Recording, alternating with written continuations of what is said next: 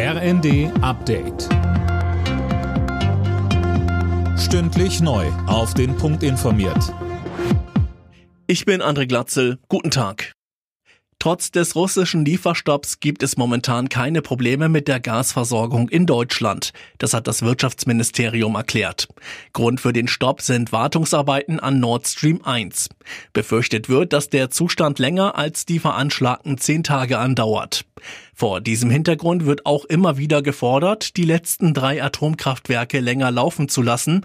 Der Chef der Bundesnetzagentur Müller sagte dazu im ZDF, Deutschland hat ein Gasproblem, ein Wärmeproblem. Gas wird einmal als Grundstoff eingesetzt in der Industrie, da helfen uns Atomkraftwerke gar nichts. Und ansonsten geht es um Wärme, um Wärme zu erzeugen haben auch da Atomkraftwerke nicht ihre Stärke drin und darum ist der Schritt der Bundesregierung richtig zu sagen, wir setzen jetzt Kohlekraftwerke ein, auch wenn das klimapolitisch nicht schön ist.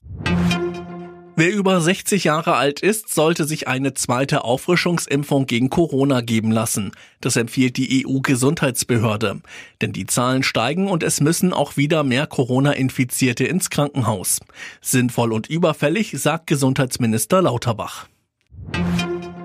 Für die Nachfolge des britischen Premierministers Johnson bringen sich immer mehr Kandidatinnen und Kandidaten in Stellung. Insgesamt sind es inzwischen elf. Zuletzt ist mit Außenministerin Truss ein weiteres politisches Schwergewicht ins Rennen eingestiegen. Ihre Kandidatur war erwartet worden. Im EM-Aufgebot der deutschen Fußballnationalelf der Frauen gibt es einen Corona-Fall. Lea Schüller ist positiv, sie wurde umgehend isoliert. Die Angreiferin hatte beim 4 zu 0 Erfolg im Auftaktspiel gegen Dänemark ein Tor erzielt. Morgen trifft die DFB-Auswahl im zweiten Gruppenspiel auf Spanien. Alle Nachrichten auf rnd.de